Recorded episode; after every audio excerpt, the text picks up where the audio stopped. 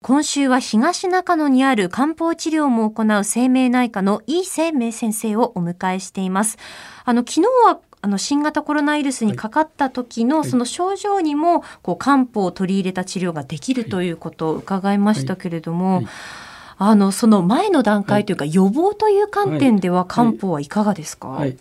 あの感染症の予防でね大事なのは病原体を避けるということですね。もう一つはね。それからもう一つは自分の体の免疫の力を高めて、はい、たとえ病原体が体の中に入ってこようとしても大事に至る前にやっつけてしまうと、まあ、この2つだと思うんですね。で病原体を避けるっていうことはもう皆さん普段からやってらっしゃるいわゆる3密を避けること。からマスクをねきちっとつけること。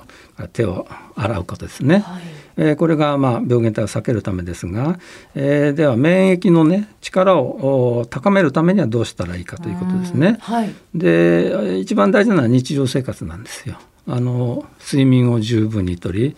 えー、栄養のあるものをきちっと食べるということねこれが一番大事ですよねなんと言ってもね。はい、でまあ例えば食欲がなくてねどうも食事あんまり取りたくないなと思う時にはあ食欲を出してね胃腸の機能を高める漢方もありますからそういうのを飲んでねしっかり食事をするのもいいかもしれません。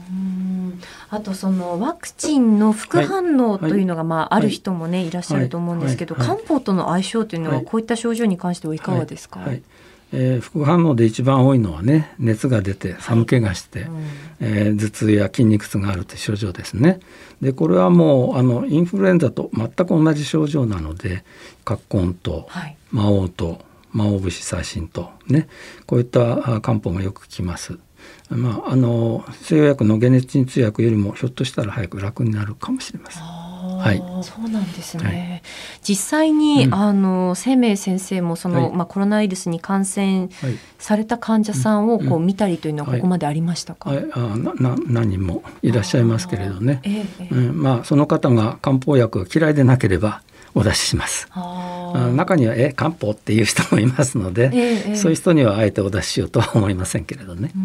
はい、やっぱりその一人一人の症状に合わせて選んでいくっていうことですよね。ね。はい、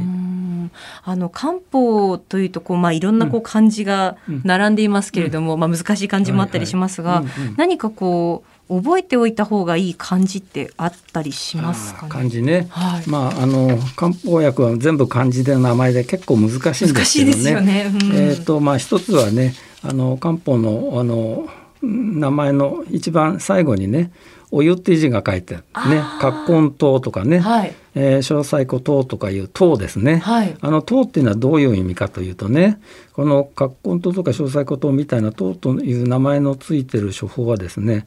もともと煎じてね飲む薬だから糖という名前がついてるんですね。まあ、煎じてそのできた糖液ね、まあ、生薬を煮込んだスープみたいなもんですけど、えー、それをあの飲むのがあの本来の飲み方なので糖という名前がついてるんですね。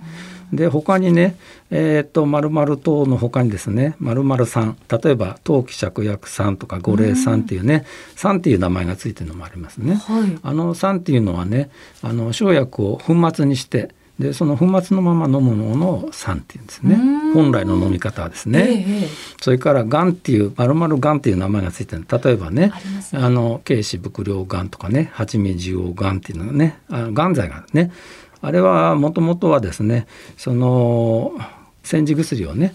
粉末にしたものをねあるいは煎じた薬液をね、はい、蜜蝋っていうもので固めてね丸くして丸薬にしてそれであの丸薬を飲んだんですね。勉強になります。えー、生命内科いい生命先生にお話を伺っています。明日も伺った、ごめんなさい。先生、明日もよろしくお願いします。はい、よろしくお願いします。